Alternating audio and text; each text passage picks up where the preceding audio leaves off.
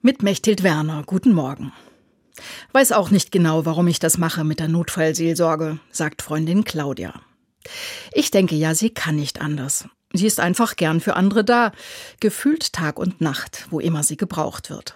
Oder gerufen, ehrenamtlich als Notfallseelsorgerin bei Unfällen in Krisen oder Katastrophen. Das ist immer schlimm, aber der Einsatz in Ludwigshafen neulich hat mich auch erschüttert, sagt sie.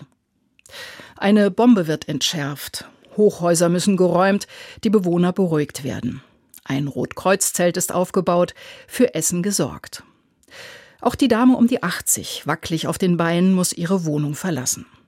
Mit Transportrollstuhl im Aufzug wird sie nach unten gebracht. Sie wirkt aufgewühlt. Ich esse mit Ihnen, sagt meine Freundin und schiebt sie an den Tisch. Lecker, sagt die alte Dame und weint in die Spaghetti Bolognese seit fünf Jahren. Können Sie sich vorstellen, seit fünf Jahren hat niemand mehr mit mir zusammen gegessen, schnieft sie. Kannst du dir das vorstellen? sagt Claudia, da wohnen so viele Leute nebeneinander und sie ist immer allein.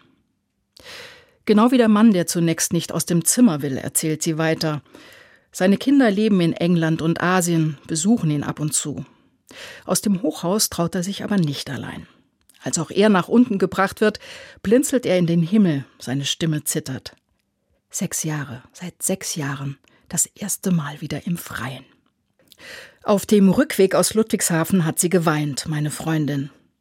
Wahnsinn, wie einsam unsere Alten sind, sagt sie. Dabei mal miteinander reden, essen, spazieren gehen, das kostet nicht viel Zeit und ist so kostbar. Darum fällt ihr ein, darum mache ich Notfallseelsorge. Ich sehe, was wirklich nötig ist. Und das erdet mich. Mechthild Werner Speyer, Evangelische Kirche.